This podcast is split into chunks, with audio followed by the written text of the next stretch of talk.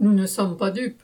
En cinq ans de réduction budgétaire de 2018 à 2022, la Sécu aura supprimé près de 11 500 emplois. Le surtravail que cela représente est effectué par ceux qui restent. Alors le prétendu intéressement n'est rien d'autre que quelques miettes redistribuées sur la masse des salaires économisés par ces départs non remplacés. Des miettes pour éviter d'augmenter vraiment nos salaires. Cramif, DRSM, Paris 19e.